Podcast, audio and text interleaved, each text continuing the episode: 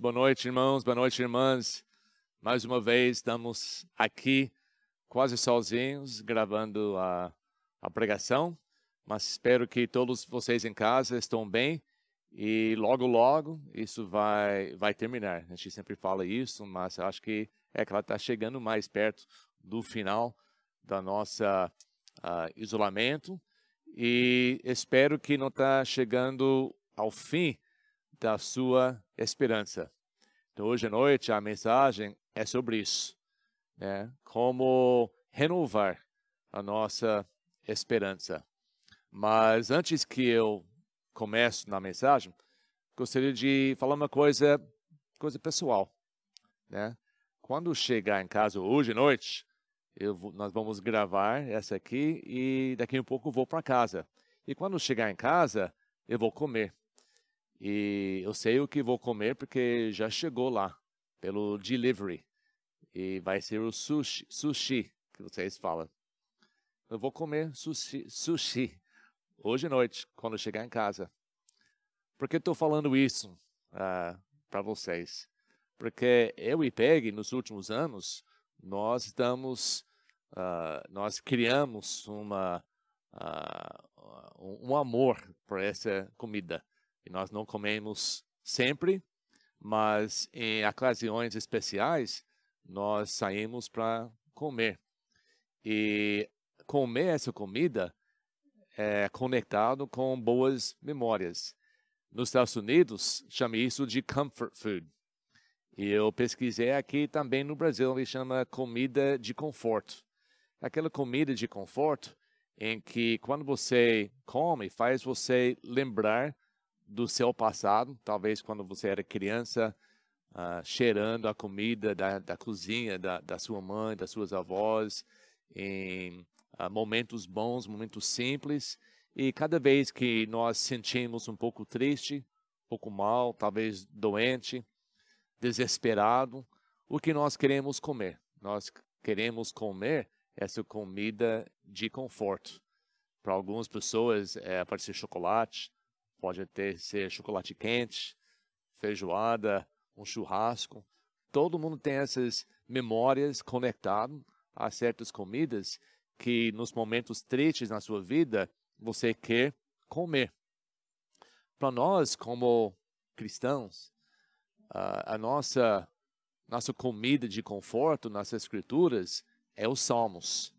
Os salmos é aquele porção uh, de alimentação espiritual que traz conforto para nós. Uh, raras vezes nós fazemos um estudo profundo dentro dos Salmos. A maioria das vezes nós ouvimos tanto como é, quando era criança, se fomos criados na igreja, que é, é gostoso, traz um, um conforto, uma esperança. Quando nós estamos sentindo mal, nós abrimos os Salmos para ler. Então hoje eu gostaria de começar com isso com nossa comida de, de conforto espiritual. Em Salmo 130, Salmo 130, versículo 5. 130, versículo 5, a Bíblia diz: Espero no Senhor com todo o meu ser, e na Sua palavra ponho a minha esperança. Também no 119, Salmo 119, versículo 81, 119, versículo 81, a Bíblia diz: Estou quase desfalecido, aguardando a tua salvação, mas na tua palavra depositei a minha esperança. E mais um versículo dentro dos Salmos, Salmo 9, versículo 18. Aqui diz: capítulo 9, versículo 18. Mas os pobres nunca serão esquecidos, nem se frustrará a esperança dos necessitados. Estamos passando ainda dificuldades, tem muitas pessoas que estão necessitando. Tem muitas pessoas que perderam ou estão perdendo quase tudo que tinha. Estão tomando decisões difíceis. E, às vezes, numa época de incerteza, falta de, de saber o que vai acontecer, nós sentimos uma falta também de esperança. Porque para a maioria das pessoas, a nossa esperança uh, para a nossa vida ser melhor está nas coisas, nas pessoas, nas uh, possessões que nós temos. E quando nós perdemos essas coisas e nós não podemos estar perto das pessoas e nossa esperança estão, está nessas coisas, então nós também perdemos a esperança. Mas quando nós lemos o Salmo e, e esses versículos tão simples, tão, traz o conforto que diz que eu coloco, eu ponho a minha toda a minha esperança na palavra de Deus. Porque como eu já falei nas outras pregações, a palavra de Deus é a única coisa que não muda, que nós podemos nos segurar aqui nessa terra. Então, o que eu vou querer dizer hoje à noite, quer falar hoje à noite, sobre a vida de Cristo, trazendo esperança para o povo da época dele. E durante essa, mensagem, eu quero que, que preste bem atenção, porque quando Jesus andava aqui na terra, ele ele estava fazendo o seu ministério que durou três, apenas três anos e pouco. Ele se encontrou com milhares e milhares centenas de milhares de pessoas. E ele, para a maioria, ele mudou completamente as suas vidas. Ele deu esperança para todos, ou através das suas palavras, através das suas promessas, ou como nós vamos ver hoje à noite, em algumas ocasiões, através das suas curas. Mas as curas foram simplesmente consequências ou resultados de estar perto de Cristo. Quando alguém, na época de Cristo, fisicamente estava perto dele, a maioria das vezes, eles saíram com uma nova esperança, com uma vida uh, de promessas, não somente ao momento, mas claramente uh, para a eternidade. Então é isso que eu quero que nós pensamos hoje à noite. A esperança que nós temos realmente é somente em Cristo. E quando nós estamos passando dificuldade, uh, momentos uh, de tristeza, desespero, o que nós devemos fazer é buscar Cristo. O título dessa mensagem hoje é Grite, clame, toque, ajoelhe-se ou se curva e implorar. Tem que fazer uma ou todas essas coisas que nós vamos ver aqui na Bíblia para chamar a atenção de Cristo, para poder chegar perto nele. Então, hoje à noite, vamos começar com essa, essa lição. E como eu falei, Jesus, ele, ele fez tanta coisa durante o ministério dele, tanta coisa que é, é, é difícil para nós entendermos uh, uh, tudo que ele fez, o número de pessoas que ele ajudou. Porque quando a Bíblia fala sobre um número, fala um número exato. Fala, a Bíblia não, não vai inventar coisas, a Bíblia não vai exagerar. Quando a Bíblia fala três dias, é três dias. Quando a Bíblia fala que era 40 dias, era 40 dias. Quando a Bíblia falou que Deus criou o mundo em seis dias, foi seis dias. Quando no Novo Testamento diz que cidades inteiras chegaram para ser curado por Jesus e Jesus curou todos, significa que ele curou todos na cidade inteira. Então, é, é, é muito difícil nós entendermos a, a, como isso foi feito. Eu acho que uma das razões que é difícil entender uh, o ministério de Cristo nessa parte de cura é porque hoje em dia existem pessoas que dizem que eles declaram para todos que eles têm o mesmo dom de curar que Jesus tinha. Tem movimentos, tem igrejas que vão declarar que também eles têm essa, esse mesmo poder de curar. E quando nós olhamos ao nosso redor e nós vemos o que essas pessoas estão fazendo, é, é muito fraco. É muita, muito engano, muito caos, muita confusão. Será que o ministério de Cristo foi assim? Se essas pessoas têm o mesmo poder que Jesus tinha, será que o ministério de Cristo foi assim? Então é, é claro que não. Né? Só Jesus tinha essa, esse poder, esse ministério de curar todos, cada vez, 100% que chegou perto a ele. E essa deu, claro, esperança. Não somente para aqueles que estavam recebendo a cura, mas para todos. A Bíblia diz em muitas ocasiões que todos saíram glorificando a Deus, além da pessoa ou das pessoas curadas. Então, hoje, com esses cinco episódios assim, de grite, de, de, de clame-se, de implorar, de prostrar, de ajoelhar, nós vamos ver que são maneiras que eles chegaram a chegar à atenção de Cristo, implorando a renovar a sua esperança. Lucas 18, versículos 35 a 42. Lucas 18, versículo 35 a 42. Aqui fala que Jesus está saindo da cidade de Jericó ele se encontra um homem cego. Né? Em Marcos, fala que o nome desse homem é Batimeu. Mas aqui em Lucas fala da mesma história, não só, só não conta o nome dele. Mas vamos ver, em Lucas capítulo 18, versículos 35 a 42. Ao, aproxim, ao aproximar-se Jesus de Jericó, o homem cego estava sentado à beira do caminho, pedindo esmola. Quando ouviu a multidão passando, ele perguntou o que estava acontecendo.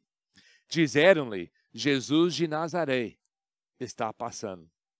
Então ele se pôs a gritar: Jesus, filho de Davi, tem misericórdia de mim.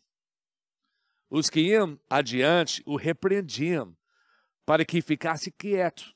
Mas ele gritava ainda mais: Filho de Davi, tem misericórdia de mim. Jesus parou e ordenou que o homem lhe fosse trazido. Quando ele chegou perto, Jesus perguntou-lhe: O que você quer que eu faça? Senhor, eu quero ver. Respondeu ele. E Jesus lhe disse: Recupere a visão.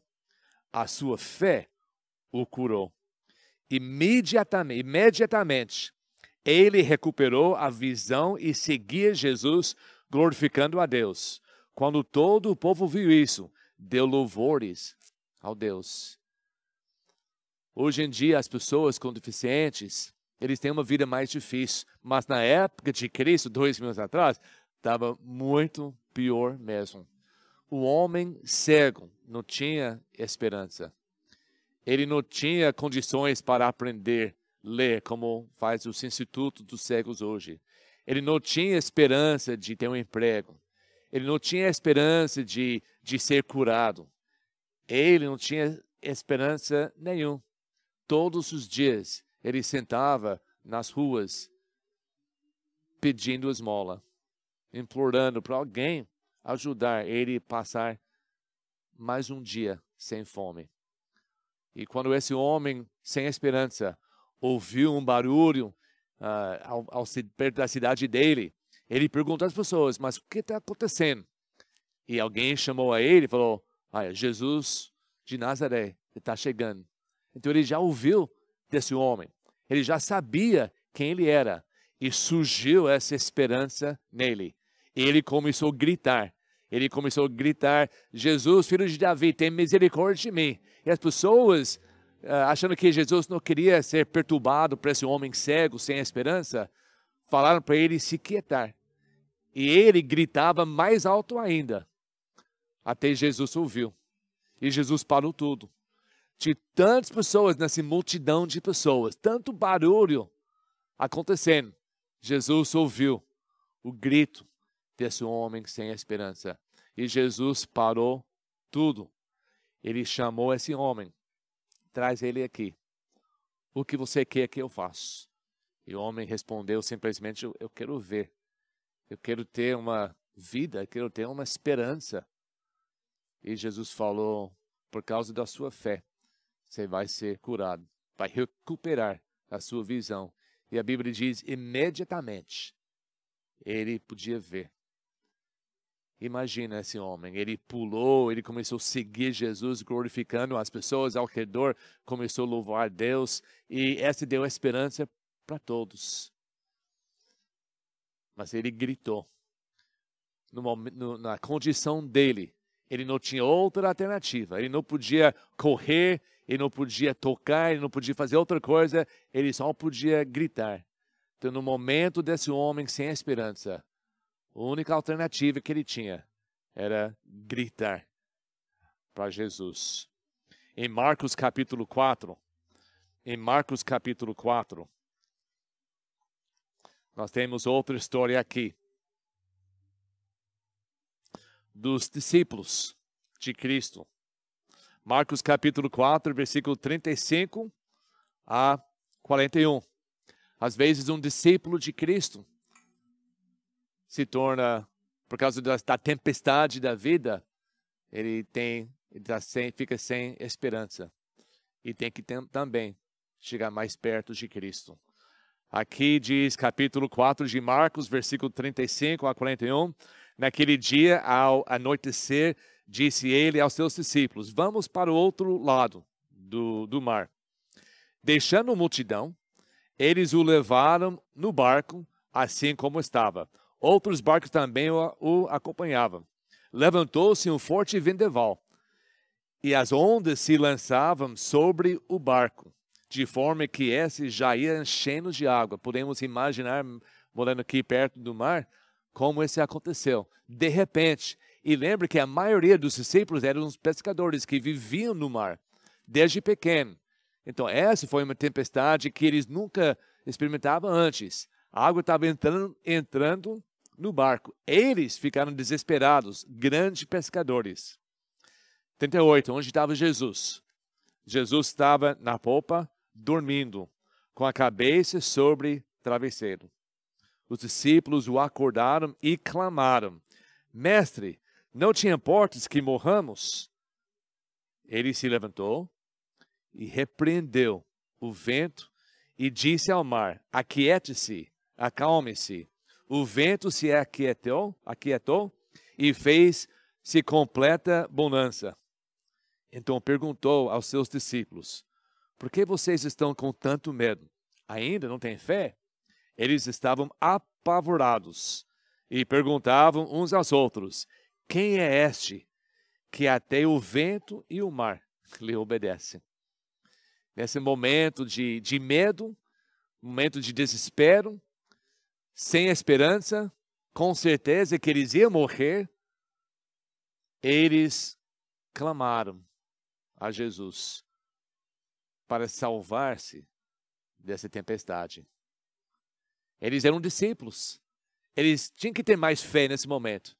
Mas às vezes, até todos nós entramos em áreas da nossa vida, em, em momentos difíceis que nós nunca passamos antes, e parece que uma das primeiras coisas que nós perdemos é nossa esperança. E nossa esperança está ligada com a nossa fé. Mas ao invés de procurar outros meios, outras pessoas, nós temos que fazer o que eles fizeram. Vamos clamar nesses momentos a Jesus. Também em Lucas capítulo 8, em Lucas capítulo 8, tudo isso durante o ministério curto de Jesus. Lucas capítulo 8 tinha outra multidão das pessoas. De tanta, tão próximo a ele, passando nas ruas dessa cidade, que a palavra descreve que foi difícil a pessoa respirar. Então, pessoas estão tão perto a ele. Ele estava andando, estava indo na casa de alguém que nós vamos ver daqui um pouco. Mas enquanto ele estava andando, outra pessoa, sem esperança nenhuma, chegou, chegou a apenas tocar Jesus. Lucas capítulo 8, versículos 20, 43 a 48. Lucas 8, começando no versículo 43. E estava ali uma certa mulher que havia 12 anos vinha sofrendo de hemorragia e gastara tudo o que tinha com os médicos, médicos, mas ninguém pudera curá-la. Sem esperança. 12 anos sofrendo. Tudo que, ele que ela tinha, ela já gastou com os médicos. Os médicos não tinham ideia nenhuma o que podia fazer para ajudar ela. Ela estava completamente sem esperança. Versículo 45. 44. Ela chegou por trás dele, Jesus, e tocou na borda do seu manto, e imediatamente cessou sua hemorragia. Isso, só Jesus que pode fazer isso, imediatamente. Igual o homem recebeu, uh, recuperou a sua, a sua visão imediatamente, é assim que Jesus cura as pessoas. Essa mulher não podia fazer nada. Ela não podia chegar perto de Jesus andando entre as pessoas. Ela não podia nem gritar porque estava tantas pessoas, Jesus não ia ouvir. Ela fez o que ela, a única coisa que ela podia fazer. Ela se jogou no chão e foi entre as pessoas até tocar só a borda da roupa de Cristo. E só chegando perto de Cristo, ela recebeu a cura e voltou essa esperança. Nós estamos vindo ou gritar, ou clamar, ou apenas tocar. Faça o que você consegue fazer no momento para chegar perto de Cristo, para que Ele possa restaurar a sua esperança. Em Mateus capítulo 8, Mateus capítulo 8, versículos 1 a 3, diz: Quando ele, Jesus, desceu do monte, grandes multidões o seguiram. Isso foi uma coisa sempre na vida de Cristo. As multidões querendo alguma coisa. Um leproso, aproximando-se, adorou-se, adorou-o de, de joelhos e disse: Senhor, se quiseres, podes purificar-me. Jesus, estendendo a mão, tocou nele e disse: Quero, seja purificado. Imediatamente ele foi purificado da lepra. Aqui, capítulo 8 de Mateus, quando diz que está descendo do monte, nós sabemos que ele acabou, Jesus acabou de pregar a mensagem mais famosa do mundo, o Sermão da, Sermão da Montanha, capítulos 5, 6 e 7 de Mateus. Ele gastou muita energia nessa mensagem, durou muito tempo. E agora está descendo e chegou o homem leproso, que não podia estar presente com eles. É uma coisa, existe uma coisa mais triste do que um homem leproso. Na época da Bíblia, desde o Antigo Testamento, foi uma, um, caso, um caso horrível. Além da doença do corpo que está se matando, eles foram isolados, porque eles acreditaram que foi tanto contagioso né, para passar para outra pessoa. Eles foram isolados, muitos como nós somos parecidos como nós hoje em dia, mas bem pior. Essa doença estava tava comendo a pele dele. Ele ia morrer logo com isso. Ele foi separado de toda a família, de todas essas pessoas, da cidade. Eu ouvi a falar, um pregador falou que a distância que ele tinha que permanecer das pessoas era uma distância que a pessoa podia pegar uma pedra e jogar. Então, se pega, é por isso, quando chegou perto os leprosos, as pessoas pegavam as pedras e jogava na direção do, do leproso, porque não podia chegar mais perto. Imagina a vida assim, uma vida totalmente sem esperança. Então, o que aconteceu? Ele esperou para Jesus descer. E quando Jesus desceu, ele foi chegando perto de Jesus. Enquanto a maioria das pessoas ia se afastar. Mas Jesus não. Jesus permaneceu no seu lugar. Ele deixou esse, esse homem sem esperança, sem contato com o outro ser humano por muitos anos, chegar perto e se ajoelhar diante de Cristo. Ele plorou. Ele diz: Senhor, por favor, me cura. O que Jesus fez. Ele não simplesmente falou, como ele falou das outras pessoas que curou, Esse homem que foi um homem intocável. Ninguém podia chegar perto desse homem. Talvez ele nunca sentiu, ou em muito tempo não sentiu alguém perto dele para tocar. O que Jesus fez? Jesus estendeu a mão e tocou nele e disse: Eu quero, eu quero te curar. E a Bíblia diz que imediatamente ele foi curado. Voltou esperança. Eu não sei se existe, existiu uma pessoa ou pessoas vivendo com menos esperança do que os leprosos. E agora, em um momento, estando perto de Cristo, ele se ajoelhando diante de Cristo, a esperança voltou. E mais uma, mais um exemplo nós hoje à noite, em Lucas capítulo 40.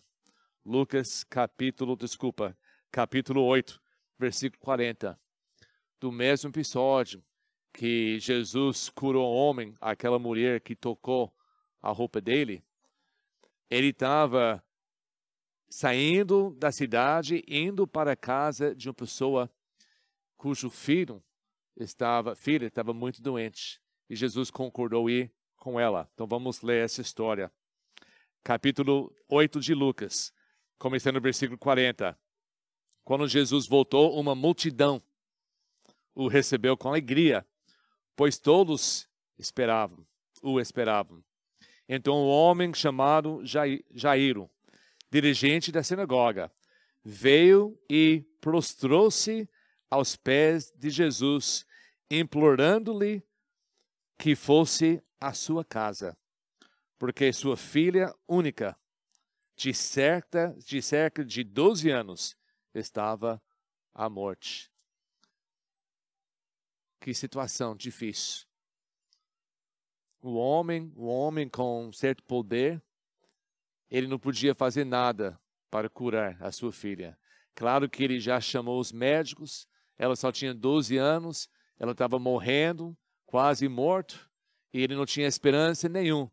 Então ele ouviu que era Jesus chegando perto da cidade dele, ele foi correndo lá, ele, nessa multidão de pessoas, podemos imaginar a cena, na multidão de novo das pessoas, ele começou a tirar as pessoas do seu, da sua frente, mudando a multidão, tirando as pessoas, e de repente ele chegou perto de Cristo e ele se jogou aos pés de Cristo, se prostrou e começou a implorar a Jesus: Por favor, mestre, vem na minha casa, ajuda, cura a minha filha.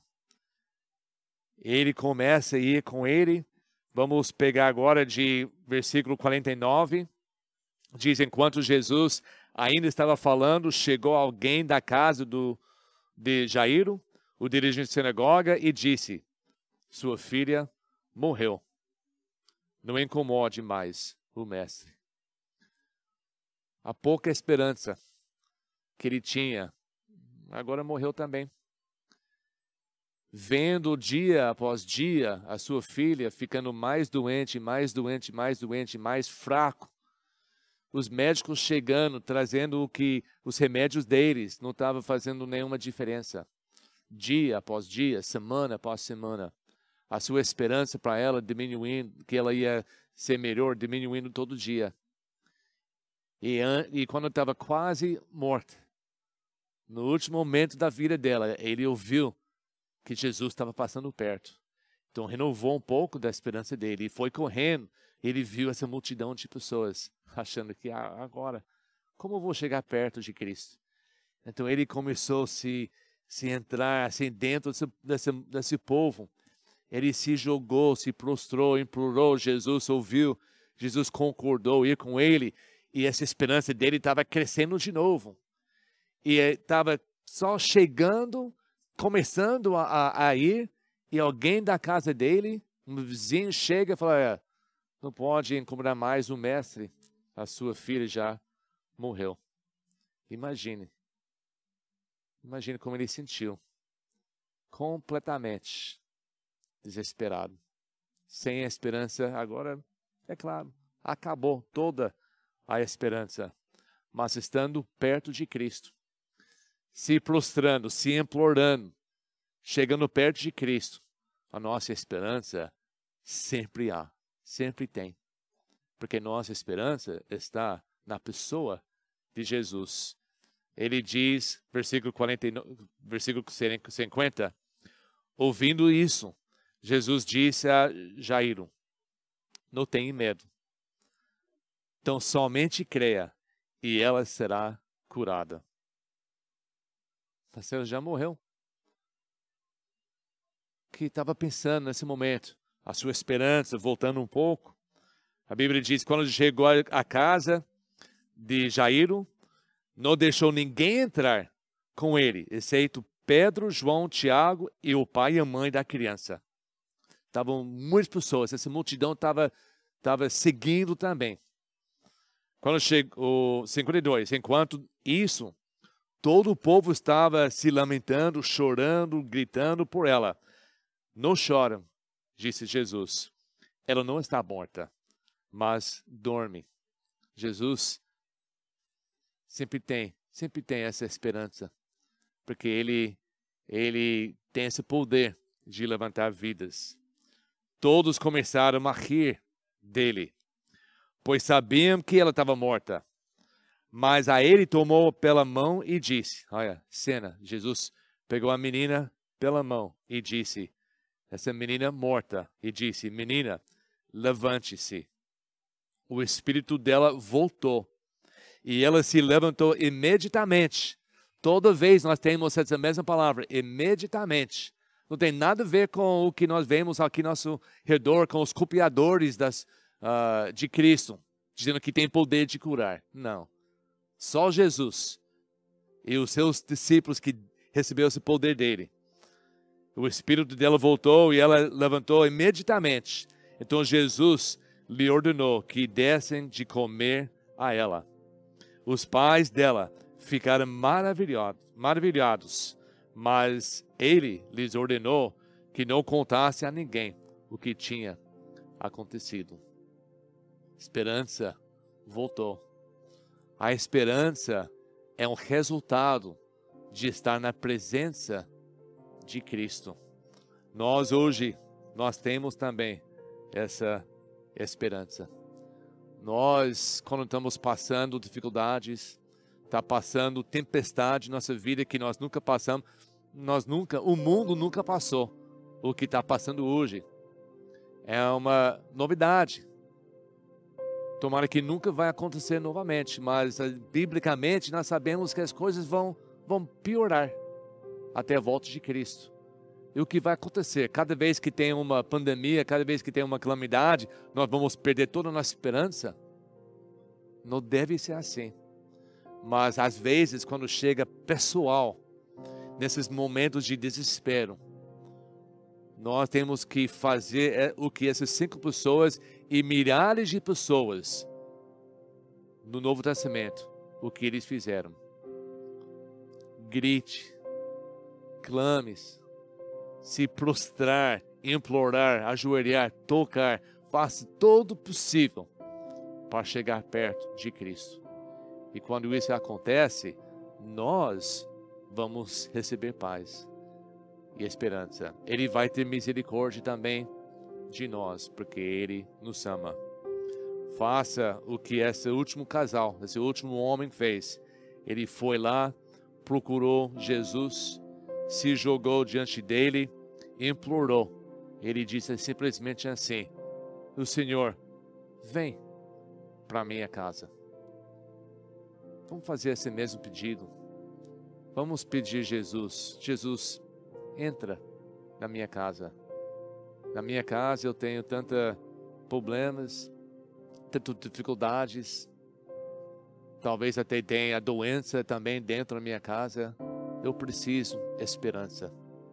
Eu preciso a sua presença não apenas quando eu vou buscar na, nos cultos na igreja, mas eu preciso a sua presença contínuo, comigo, com minha família.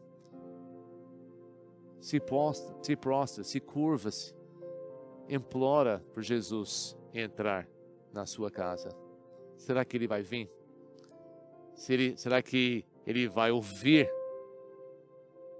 o seu clamor e receber o seu convite para vir, para trazer esperança? Em Apocalipse capítulo 3, versículo 20, a promessa de Jesus é isso. Ele diz: Eis que estou à porta e bato.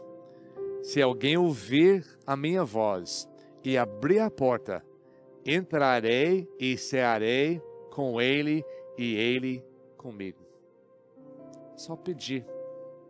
Está esperando até na porta da nossa casa, na porta da nossa vida, para entrar. E não somente entrar, mas comer conosco.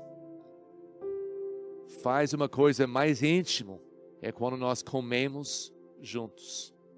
E Jesus prometeu, imagina, jantando com Jesus. Que comida você acha que vai comer? Se Jesus vem na sua casa, ele diz que ele vou, vou, vou trazer a comida, vou comer junto com você. Que tipo de comida vai comer? Com certeza vai ser a comida de conforto. A comida que Jesus traz é sempre alimentação de conforto. Vamos manter a nossa esperança nele. Vamos convidar ele quando nós sentimos sem esperança. Vamos implorar, gritar, tocar, faz o, o que temos que fazer para chamar a atenção dele, para ele vir e cear conosco e traz esse conforto e traz essa esperança que é simplesmente uma, um resultado de estar na presença de Cristo. Vamos orar. Nosso Deus, nosso Pai. Oro, Pai, para todos que estão em casa. Pai, que todos que todos nós estamos passando momentos difíceis e às vezes nós perdemos um pouco ou completamente a nossa esperança, porque a nossa esperança muitas vezes é, está nas coisas aqui nesse mundo ou pessoas nesse mundo. E agora nós perdemos muitas coisas. Perdemos a presença das pessoas que nós confiamos. Mas talvez nesse momento nós entendemos que a esperança verdadeira é somente em Ti. Ajuda-nos, Pai Tira vergonha de nós, tira orgulho de nós. Faça um caminho para que nós podemos chegar perto de Ti. Quebra todas as barreiras, que os obstáculos que estão entre nós. E nos ajuda, Pai, tirar e chegar perto de Ti. Para o Senhor possa mais uma vez renovar a nossa esperança. Se tiver alguém ouvindo a minha voz que não conhece Jesus como Salvador, que seja hoje à noite em que conhece que a vida a vida não tem valor nenhum sem Jesus Cristo no meio, sem Jesus Cristo na minha casa. Que eu peço a pessoa tenha essa coragem hoje à noite para convidar Jesus dentro da sua vida e assim permanecer para sempre com Ele. E oro no nome de Cristo, o nosso Salvador eterno. Amém.